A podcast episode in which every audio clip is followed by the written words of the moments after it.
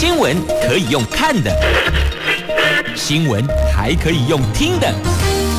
亲切的早安问候，专业的新闻分享，欢迎加入美英主持的 News Online，说新闻给你听。亲爱的朋友，欢迎您再度锁定收听 News o n l i 我是美英，我是谢美英，问候所有的朋友们，台改后。打开后，大家好，每天都要拥有 Happy Day，不论发生了什么事情哦，快乐心情自己给。好，那么今天的四大报三则头版头条新闻之前呢，先来关注的是天气概况。Asia 天气预报，北北桃今天白天温度二十一度到二十四度，竹竹苗二十二度到二十四度，都是会下雨的天气，提供您备脱雨具了。不过现在桃园的天空是还好啦，但是哦，暗天阴天，心情就不怎么美丽，所以我才说啦，不管。外界发生什么事，都要有一个好心情，美丽的心情是自己给的。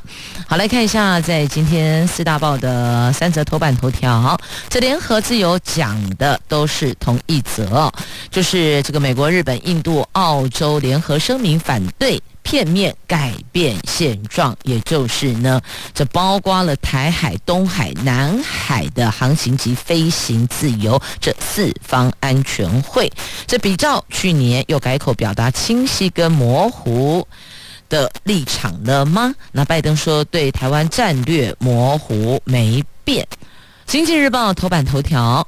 三星启动大投资，要追赶台积电呐！他们五年要砸千亿美元，力拼全球半导体三个第一。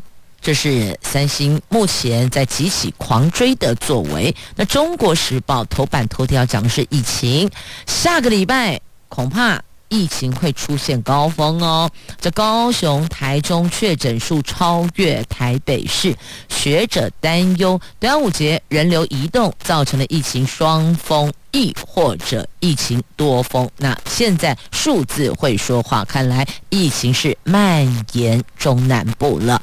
国内新增确诊人数昨天回升了，高雄市的单日确诊数逼近上万例，连续两天超越台北市，台中也首度超越台北市。这一波疫情昨天是第四，中南部的确诊人数跟台北呈现关键交叉。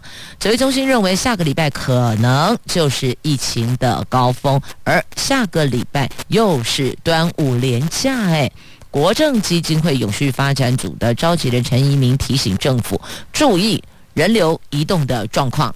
担心民众返乡群聚之后，疫情可能会出现双峰或三峰的情形。那么，昨天单日本土确诊人数。八万两千三百六十三例，等于就是说新增确诊人数连降四天之后，昨天回了上来。中重症新增两百五十一例，有四十二人死亡。在县市分布上面，新北一万六千六百零九例是最多的，接着桃园市的一万零五百三十二例，高雄市的九千四百三十七例，台中市第四八千九百八十九例。台北到第五了，八千五百六十六例；台南五千五百九十三例。好，这个在县市分布上面，我们看到的这个六都的状况，而且发现这个数字确实有往南渐增，这南北关键交叉，这是可预期的。那另外，坊间大家也在讨论，也在谈论。确诊是不是存有黑数？那当然存有黑数啊！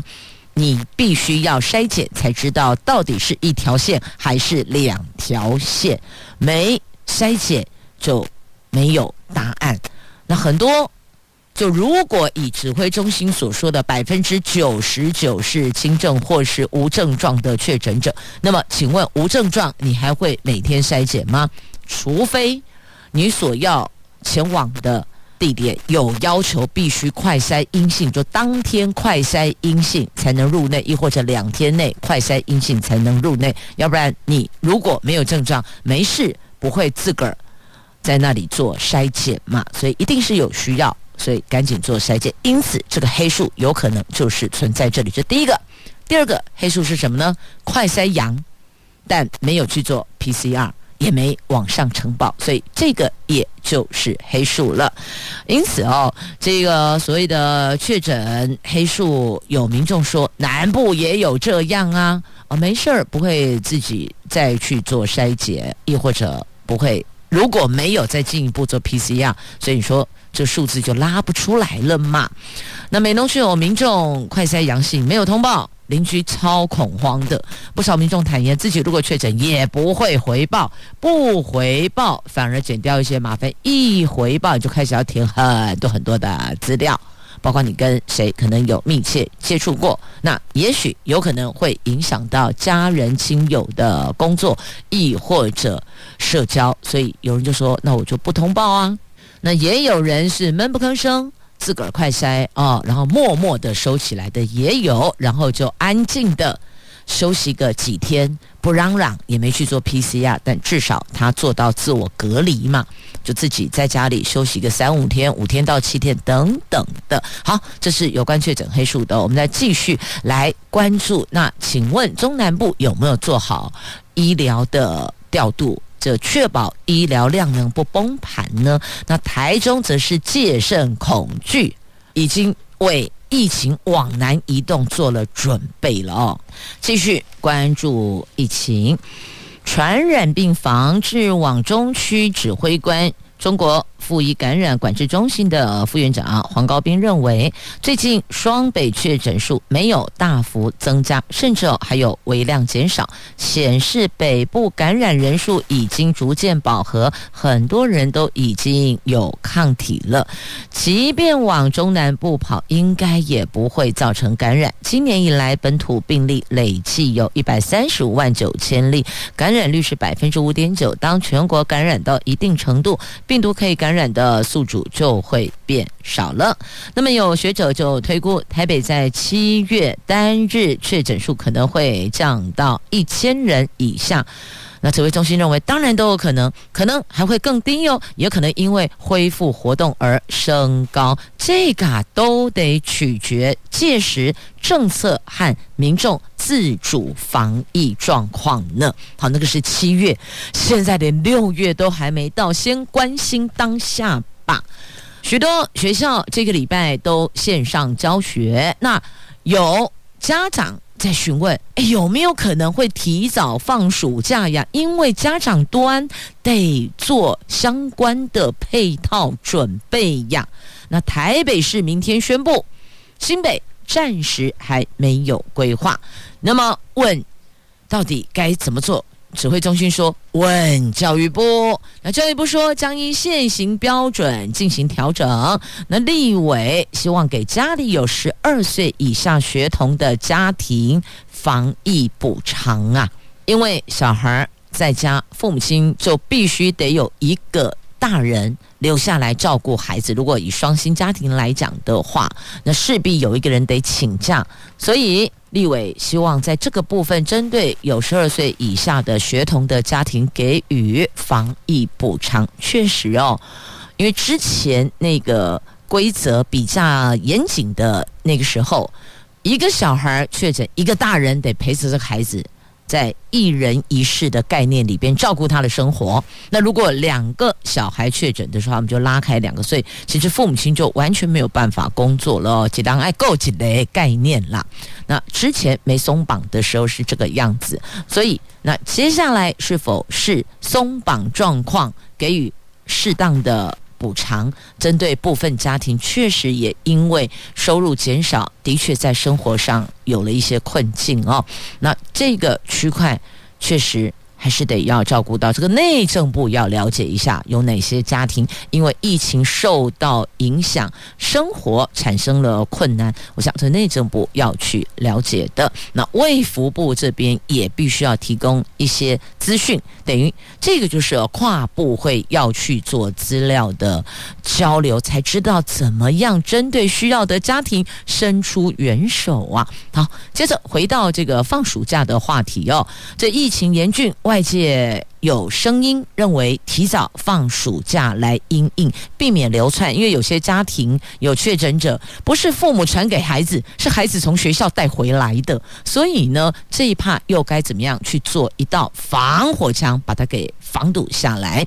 台北市长柯 P 说，疫情程度和管制程度要取得平衡，最慢。礼拜四跟大家讲，那指挥中心回应关于学校教育的事情，教育部会做通盘考量。教育部的主秘说，目前有校园因应疫情调整授课方式实施标准，教育部未来仍然会依这个调整学校的授课方式。他不直接回答是不是提前放暑假？哎，其实哦，大家要的只是一个 yes or no，是不是好？不好，就这样子啊！就光看漏漏等，讲了半天，然后又回到原点，哎，还是没有回答，到底会不会直接放暑假？你说让学校调整授课方式啊？如果有学校跟你说好，教育部你授权我自己决定，是不是？好，我跟你讲，我们下礼拜开始放暑假，那不昏了吗？不跳脚了吗？也不能够造成哦，这个一线或是一市这个多种授课的方式，也就包括暑假的。提前是否？你总不能够说同样，譬如说，好，都在新竹县，那么新竹县有高中、有国中、有国小，不能够说同样都国小 A 国小说好，我们在两个礼拜后我们放暑假，那 B 国小说不，我们一样到原定学期。结束的那个日期，所以不可能嘛？那是不是有一个统一的方向会比较好？好吧，我想讲这个一个县里边两所学校可能范围太小，好吧？那就讲说，呃，我们桃园跟新竹来讲好了，我们是隔壁的。那么桃园说提前放暑假，新竹说不哦，好，这个也很快，所以能不能够哦？做到一个至少你区间要拉大，北中南类似这样嘛？你你如果授权最后给学校都自行去做一个这个调整跟决策的话，那学校的压力也是会很大的哦。所以这个部分是否还是有一个统一的方向，让大家比较好依循呢？好，那再来哦，这个疫苗的部分，五岁到十一岁 BNT 今天开打，台北市开放预约十五分钟就额满了，所以你看，学童在这一趴的转中重症的确让家长是比较忧心的，才开放预约十五分钟额满，我们也可以说这是秒杀，立刻额满哦，显示这一趴确实有需求存在。那另外呢，我们新增。一位孩童脑炎死亡，那么还有一名年纪更小的两个月大的小 baby 死亡后筛检确诊。好，就是在小朋友的部分呢，那也让家长做一个评估。好，就是在疫情的区块哦，那接下来还是得提醒大家。端午佳节要到了，该做好的防护消毒还是得到位呢。继续，我们关心疫情。这波疫情引发了不少的民怨，蔡总统更遭到批评，说他是过疫情而不入。所以呀、昨天他特地到台北荣总视察，对地方反映多时的这个法传系统卡卡的确诊给药问题，总统当场说，行政院正全力改善法传系统，指挥中心也应该要对外说明清楚呀。那陈时中说，民众在戴口罩措施上并没有松懈，缩短居家隔离时间之后，民众是积极使用快筛，甚至过于积极，再再表示民众重视防疫，加上。疫苗接种持续增加，种种因素让疫情控制在一定范围内，这是陈时中指挥官说的。但在这，我必须要跟指挥官说，这民众积极使用快筛，甚至过于积极，其实也是千百个不愿意呀。像我有同学就跟我反映，他们学校要求所有的教职人员每天要快筛阴性才能进入学校，因为担忧一个破口全校都得包起来，所以他是一个礼拜五天都要快筛。他说我也千百个不愿意，他说每天这个捅鼻孔捅的鼻子也好痛哦，但不是个人愿意积极快筛，而是为了保护其他学生的安全。所以类似这个哦，这个不是叫做过于积极啦，而是担忧成为破口。如果这一块。指挥中心能够给更明确的，譬如说四十八个小时之内啦，七十二个小时之内，那相信有些单位、事业单位，包括到像学校，也是会给教职人员、给所属的同仁这样的一个时间的规范，就不会二十四小时内的快筛阴性了。但这个还是得回归到专业，到底要几个小时之内的快筛阴性，对其他接触者来讲，相对是比较安全的。好，那在。关注一下啊，这个五月底六月初这个状况。五月底六月初这一波疫情会达到高峰，这指挥中心说的哦。那达到高峰之后就会往下降，到七月底确诊个案可能会人数更低，但也可能因为恢复了活动而再次让疫情严峻，就看届时政策跟人民自主防疫的状况了。那来关注小朋友的部分哦，儿童染疫并发脑炎个案确实有增加。陈时中说，一直都很重视儿童重症，但是没有想到案例相对比较多。将会严密观察，而且提供更多儿童就医通道，还有加护病房，也就是儿童专责病床得赶快释出啊！好，那还有快筛阳性视同确诊，原则上目前只有适用居家隔离者、居家检疫者、自主防疫者、六十五岁以上长者、长照机构的住民，还有原住民、离岛民众。指挥中心说，预计在明天起二十六号开始，全体人民一律适用这个规定，就是快筛阳视为确诊。这是明天哦，所以如果是今天还不适用。那个分也要拉清楚哦。那正在确认各地医院筛检站人力的安排，很可能在礼拜四全面实施。到时候民众快筛阳性就可以经过医师诊断后直接领药。相信口服抗病毒药物使用比例将再增加。前天药物总共使用了七千三百四十一人份。好，这是指挥中心说的哦。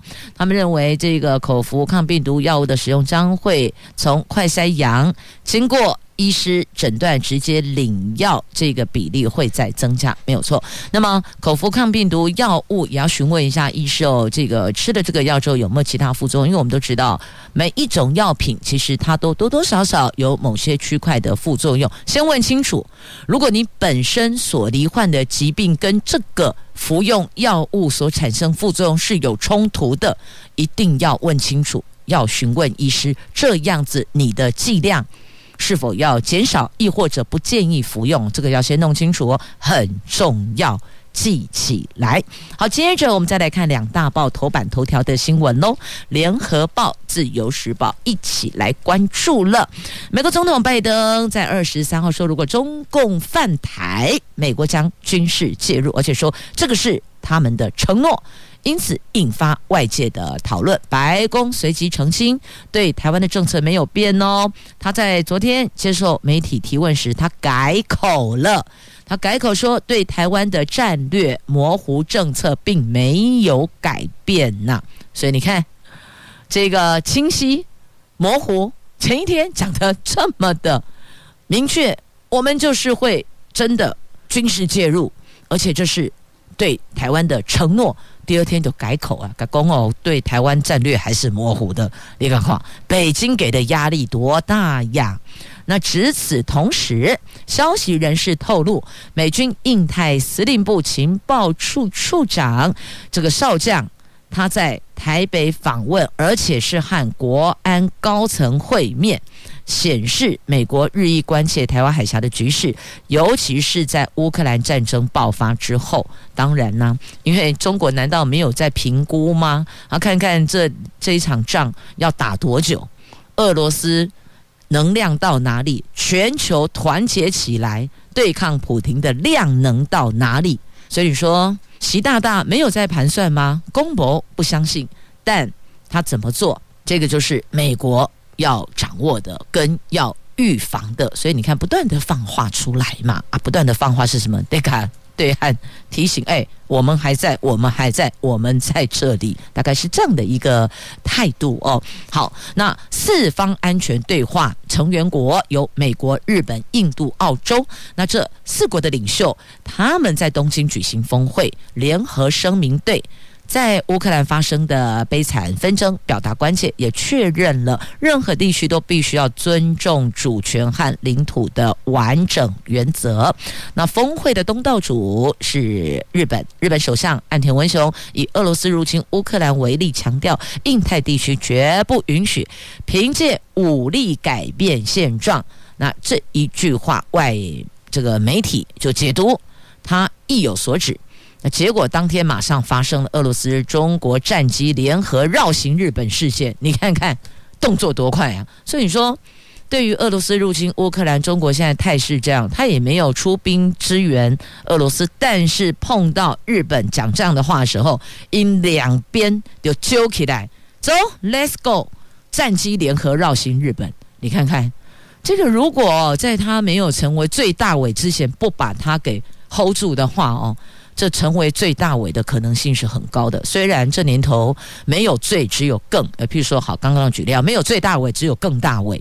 但是呢，也得先预防啊，要不然后续的发展恐怕没有人可以压得住，可以制衡它了。这也就是为什么美国现在这么积极的来走动。那当然，拜登这次的亚洲行也可以解读成台面下叫做半导体外交，但台面上他也是讲着要助要这个维护。台海安全呐、然后要维护东海、南海航行跟飞行自由啊，这台面上的哦，台面上、台面下都是重点呐。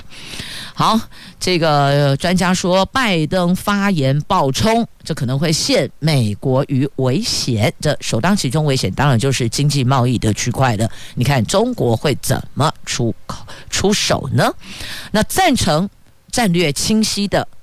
这些学者专家认为，美国清楚表态，能够吓阻永核核子武器的核哦，核弹的核，永核的中共不要犯台，免得跟美国直接冲突。那支持模糊者则警告，承诺军事介入保卫台湾，可能会鼓励台湾政治领袖。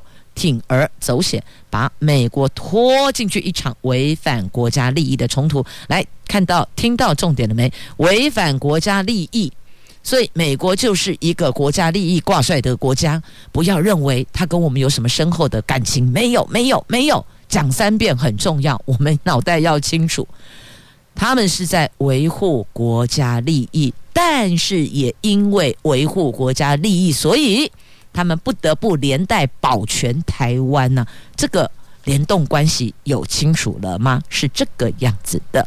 好，这是在今天两大报媒体所报道的。那《自由时报》也特别提出了四方安全峰会，有强调维护东海跟南海航行自由、飞行自由，而且这四国领袖。联合声明反对片面改变现状，暗指中国海上挑衅行动会加大区域的威胁。那其实他们不是只有在这个海里面游来游去，他在空中也是飞来飞去的呀。来，这个我们宁愿相信世上有鬼，也不相信北韩媒体的那张嘴。怎么回事呢？来，北韩疫情爆发，累计三百万人发烧，结果公布数字六十八人死亡，这被指不可信嘛？你三百万人发烧，三百万人确诊，六十八人死亡，哈？你相信吗？所以说啦。宁可相信世上有鬼，也不相信北韩媒体的那张嘴。那就来看南韩吧。来看今天《经济日报》头版头条的财经新闻呢。三星集团昨天宣布了加码未来五年资本支出到大概换算台币十兆元，三千六百亿美元，四百五十兆韩元，锁定了半导体、生医还有通讯等领域。这个是三星集团以来最大手笔，而且比前五年投资额大增三成了。他们并没有透露各事业资本支出、投资比重等细节，但是三星在南韩新任总统尹锡悦还有美国总统拜登共同访问旗下平泽厂之后，宣布了这项大投资。业界认为，这个啊象征三星会将投资集中在半导体领域。初步估计，未来五年半导体投资规模将达千亿美元，晶圆代工占比大概将近四成。这个啊可就追赶我们台积电晶圆代工龙头的地位了。所以啦，回想一下，美英是不是有提到拜登出访韩国？其实台面上讲的是四方安全会议，另外一招就是半导体外交嘛。你看他去这个揪日本呐、南韩呐、然后还有叫台积电到美国设厂啊，他明着摆明了就是不要台湾继续担任，继续是这一块半导体的这个龙头，他要分散呐、要削弱我们在这一趴的趴数。所以有看懂了吗？所以啊，这个。国与国之间其实就是亦敌亦友啦。你说美国为了台海安全，他愿意守护我们，但是在你看三 C 的部分，他可就没有要放我们独占鳌头。你看想方设法，美国也要有厂，韩国、日本你们也来吧，大家一起来把我们的趴数往下拉。跨乌博要看得懂啊。好，那么关注台湾股市的区块了哦。来买盘气大，从小来看《经济日报》今天头版版面的报道，这猴痘病毒扩散十七国，引发市场恐慌，加上四大基金临砍台积电，昨天台湾股市第六度试图攻上月线，却功败垂成，再度失守一万六千点大关。法人指出。台湾股市弱势，主要还是市场反应对基本面的疑虑，预期短期震荡筑底的几率是比较高的。那昨天股市重挫，其中大型全指股族群为卖压聚焦的重灾区之一，反倒是。资本额在一百亿以下的中小型股表现相对亮眼，多头买盘纷纷，气大从小，特别是股价在五十元以下的铜板股族群表现更是相对的强势让。所以你看啊、现在这个股市哦疲弱，但越接近选举到年底选举前，政府一定会想方设法把它拉一下的。所以。买卖股票，评估一下什么时间点您觉得可以进场，什么时间点该先出来喘口气哦，自个儿功课得盯着做呢。好，这是在今天《经济日报》头版版面的新闻，都带您关注聚焦了。接着再来看哦，在今天我看一下，好，来《自由时报》头版下方，恐怖情人假恐怖呢，埋伏在路上。结果，这名女兵收假回营被撞瘫了。在陆军后勤指挥部急急兵整中心服志愿役的一名二十四岁的吴姓女兵，她二十七岁前男友不满要提出分手，竟然埋伏在兵整中心营区的大门前面内，趁着。这名吴姓女兵收假回营，开车把她冲撞碾过，导致下半身重伤，恐怕会有瘫痪。撞人之后，她立刻开车逃跑了。警方获报，当晚就逮捕了这一名恐怖情人，而且以杀人未遂移送法办，被法院裁准羁押。好，这事儿到这细节，如果有兴趣了解的话，你就自个再去了解了。我们这。要结论就是哦，做不成情人当朋友也是可以的啊。有的时候可能是不是沟通的不够委婉，亦或者在谈的过程当中，场域、气氛，还有彼此的心情，还有一点很重要。不管男生女生哦，也不论年纪哦，这个自尊也是很重要，要维护到对方的自尊，不要践踏。尤其是在谈要分道扬镳的时候，不要践踏对方。有时候抬一抬对方，那表明是自己的不对，或许也是一个转环的，能够让彼此关系转入另外一个区块的一个。方法跟方式哦，那当然，如果彼此个性都比较激烈，不建议单独谈情感的事情。或许在一些稍微比较人潮多的，亦或者有比较理性的长者，有影响力，对彼此听得进去的、说得上话的这样的亲朋好友来居间做一个这个沟通协调，也是可行的哦。再不济，那您就请教。在这一块的专家，就是处理男女情感问题的专家给的建议，要记住，暴怒之下都会口出恶言，因为这个情绪一来，谁也压不住自己的那个当下的那个气氛，有时候说出去的话会比较伤人呐、所以谈某些事情，心情要调整一下，这个是保护自己为。未来双方另一种关系的转变，也开启了一种可能性哦。好，这是在今天《自由时报》头版下方的新闻。继续，我们再来关注在中时头版下方来看一下哦。这个蔡总统被指这个过疫情而不入，所以他到。北荣台北哦，北荣去视察，那么也带着黄珊珊，黄珊珊有陪同了啊，两个人一块过去哦，所以引发了绿白河的联想。你有这样的联想吗？其实哦，政治本来就是这样子哦，这个就有点像人家说这个天下合久必分，分久必合，差不多这个概念啦。所以今天是朋友，不代表明天是朋友；今天是对手，不代表明天不是朋友。他没有绝对的。这总统视察基层防疫工作，那跳过。疫情最严重的双北招致防疫不忘颜色，或是什么过疫情而不入等等的批评。昨天他到北荣视察，也邀请台北市副市长黄珊珊同行。那我们都知道哦，这外传黄珊珊应该就是这个代表白色阵营要出来角逐下一届的台北市长的人选了。那这两个人还互相感谢中央跟地方合作防疫业，看起来好像一派祥和了。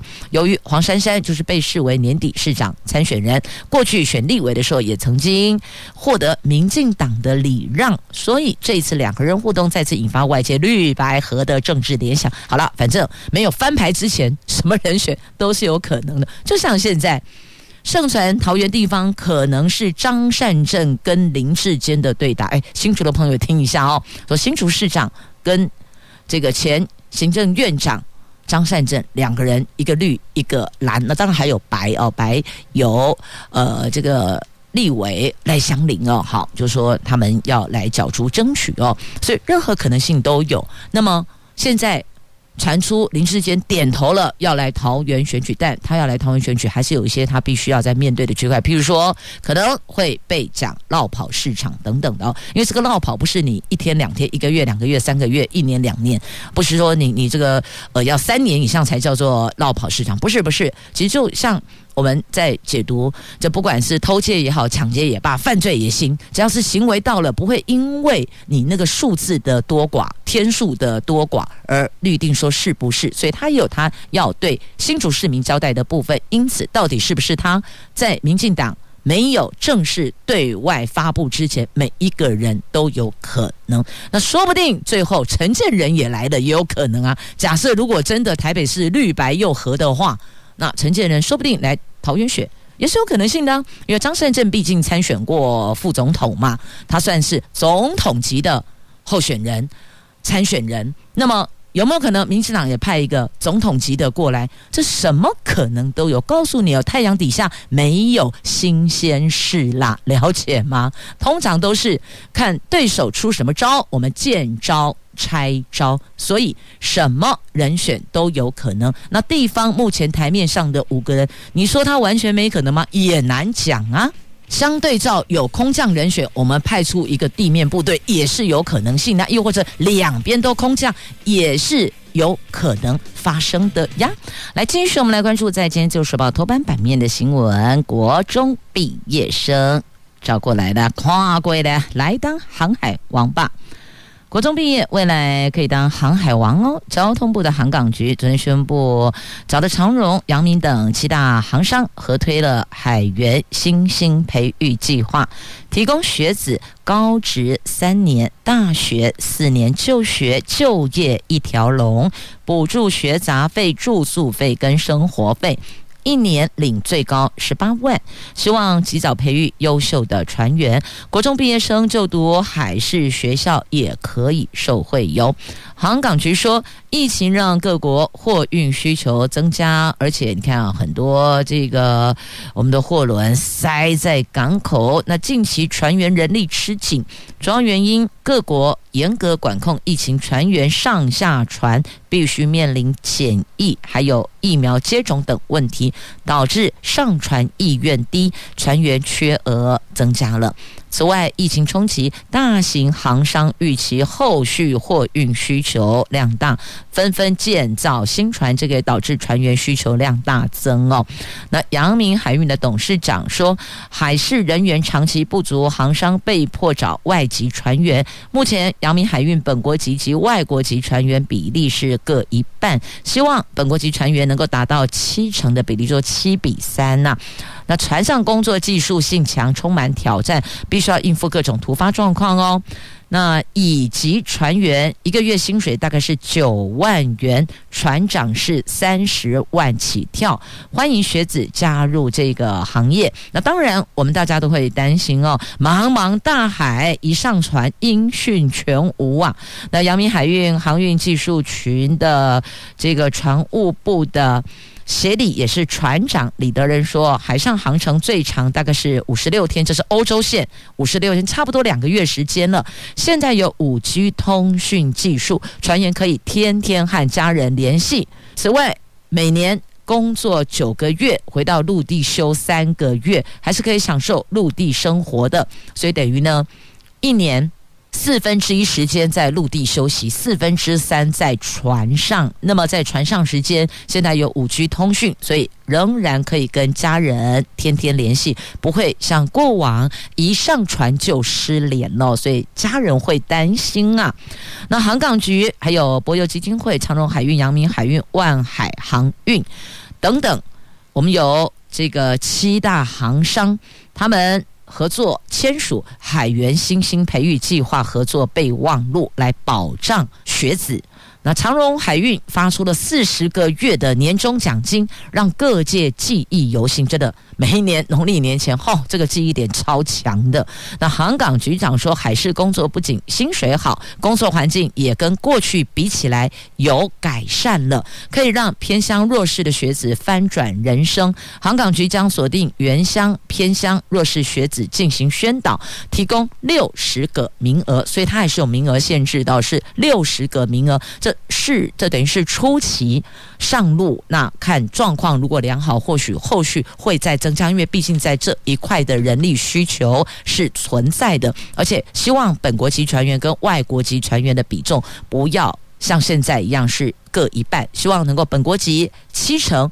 外国籍三成，就是一个七比三的概念。好，这里提供了国中毕业生多了一个就业的选项哦。好，这是在今天自由时报头版版面的新闻，或许您也可以 Google 一下关键字，了解一下。继续，我们来关注新闻话题，来看一下最近这几天在。全国政治新闻版面上哦，常常可以看到讨论桃园市长的参选人选的话题。无论蓝的绿的，蓝的是面临内部整合问题，那绿的到底要找谁？所以绿营在进行内部协调，蓝营在走内部整合。好，分开讲，这蓝的部分呢，在做整合。那张善政前前院长哦，一直要来拜访桃园市议会议长邱奕胜，他也是。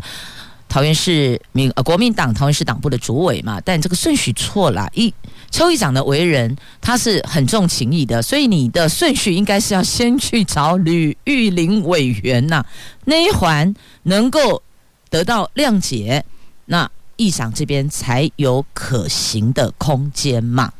所以第一个来找议长，让议长说什么呢？说好，我挺你，还是好，我绝对不听你。那然后呢？我不听你，那我马上要退党吗？你看他在第一时间，即便再愤怒，他是退群组，不是退党，他还是有大局为重的思维。再怎么样，个人都放在最后，党绝对放在前面，不能让国民党在桃园就碎掉了、散掉了。这么多里长说要跟着议长走，那这后续该怎么收拾呢？所以要见你吗？怎么见呢？这不能见面呐、所以第一个应该。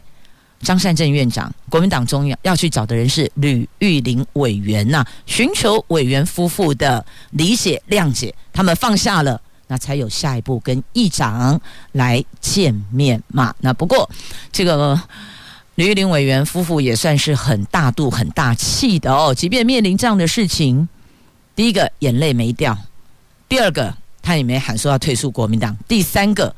他们第一时间是说要对那四百多位联署支持他的里长表达感谢，让大家失望了。你看，这个就是一个什么气度跟格局嘛。所以蓝营现在的问题是内部要整合的问题，要去协调的沟通的问题。那么绿营的区块呢，因为突然丢了一个张善政来，所以坦白讲也有点小小乱了套。所以本来内部听来听去，可能是某一位。党籍立委的呼声是最高的，但现在面临还有林志坚，也许点头要来桃园参选，所以郑文灿市长也介入协调，也跟两个人来沟通交换意见。好，这两个人媒体也都把名字都铺露出来了，那在这我也就带到了。好，来看一下，在今天自由时报 A 五政治新闻版面点名的现任立委就是郑运鹏。说郑文灿要林志坚跟郑运鹏就选举交换意见。那郑运鹏一直以来都是说，如果有更好的人选，他并没有非选不可。好，那林志坚呢？他有什么顾虑呢？但不要忽略了哦。虽然桃园郑文灿是连任成功了，算是漂亮连任成功，在这个版图蓝大于绿的桃园，他能够顺利连任成功，但并不代表。给郑文灿给郑文灿的票可以完全移转到林志坚的身上，这不赶快呢？林志坚在桃园没有选举过的，张善政有，有在哪里？他跟韩国瑜搭档选过，所以桃园人在盖总统选票上面是有看过他的名字的，他曾经是候选人的，所以在这个区块可能也要列入评估跟思考。那么如果现在蓝营来了一个空降人选，那绿营也丢空降人选。这空对空怎么打？那倒不如绿营来了一个地面部队，那么或许还会比较精彩一点点，在选举的过程会有一些火花出来呢。好，这个就最后留给桃园市民去决定未来谁当桃园市的大家长，要尊重桃园市的市民。那接下来呢，我们要来关注的，这是翁来翁来翁翁来凤梨价格怎么会这么乱呢？农委会说要查。今年外销日本的凤梨虫害多，黑心频传，同时销价竞争坏了形象，导致台湾凤梨在日本市场大乱呐、农委会日前通令贸易商，四月八号起在日本零售价每公斤低于三百日元者，不予核发海外拓销奖励金。但到现在低价状况还是存在，农委会说确实有在调查，正请业者说明，但。必须要说，四月八号起，现在都已经五月二十五号了，都已经一个半月，你还没查出个所以然来吗？到底里边有什么隐情是不能马上立刻掀开公布的？这个是我们比较好奇的哦。那销价乱了市场，其实是打坏我们台湾凤梨的行情啊。因此，这个要请业者必须要大局为重啊。好，再来关注碳费的话题。台湾二零二四年就后年呢，将要开征碳费，但具体费率还有征收机制，目前还没拍板。环保署说，下半年除了会讨论初期费率，还首次表态，也将同步研拟二零三零年前的费率滚动调升机制，一定会跟着全球的上升趋势，所以听起来它是会调升的。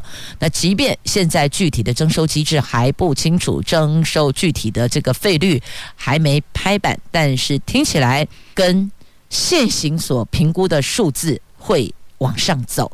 好，这是有关碳费的部分。好，那么再来三读通过了小黄问奖。看过来，全台湾有九万辆计程车，只有一半有加入车队的车辆，车队应该替乘客投保每个人一百五十万元以上的旅客责任险。昨天立法院三读通过了这公路法的部分条文修正，明定经营计程车客运业应该全面投保旅客的责任险，小黄司机每个月只需要负担一百元保费，因为。现在正好是疫情期间，缓冲期从六个月延长为一年，但如果没有依规定投保，可以处三千到三万元的罚款。所以这一帕的那个增加的保费哦，也要很明确的出来，那是一个乘客一个月一百元，还是一辆小黄计程车一个月一百元？因为这样加起来是四百跟一百之差呀，因为一般我们正规的小黄副驾一个位置，后面三个位置，所以最多可以坐四位乘客。因此，如果是一位乘客一个月一百元保费的话，那么就要乘以四。那都是一辆计程车增加一百块钱，或许小黄司机还比较能够去同意。好，增加一百块，增加个保障也是好的。那三度通过了，已经不管你。Yes or no，就是强制要投保旅客责任险。好，接着再来关注啊，这个《自由时报》头版版面有三则图文哦。好，来看睽违两年的台北国际电脑展再度恢复实体举行，总统昨天亲自出席开幕典礼，透过数位平台协助海外近百个国家大概三千家企业参与线上采购洽谈呢。好，接着再来看这个是基隆的地标回来了，哦，加岁内基隆港西岸山坡的这个基隆地标有基隆好莱坞之称，经过整修之后，昨天晚上重新亮相了点灯，除了丰富的色彩，也展现文字跑马灯的效果，未来也会搭配城市活动跟特殊节庆播放动态展演。那基隆市府说，近期疫情严峻，所以地标上特别秀出了 “Love 防疫加油”的动态文字，鼓舞民心。现在起到二十九号的晚上的六点到十二点是亮灯的，所以也可以到这儿来，多了一个这地标，等于是可以前往的新景点。它有一个新风貌。好，来节目最后的图文来看一下，这用米粒刻出最小的日晷，创下今世世界纪录呢。这是豪芒雕刻艺术家陈逢显接受法国天文学会的邀请，用米粒一颗米米粒制作长。零点五宽零点三公分，全球最小的日晷打破意大利艺术家在一九九九年的金世世界纪录。那个时候它是长零点六五公分，宽零点五公分。那这一次是长零点五公分，宽零点三公分。好了，对我们来讲哦，不管是零点五、零点三都刻不出来，那五公分给我我也刻不出来呀。好，最后。看看这些惊人的毅力所展现出来的作品，同时也要说声感谢朋友们收听今天的节目。我是美英，我是谢美英，祝福您有健康、平安、活力朝气的一天。明天上午我们空中再会了，拜拜。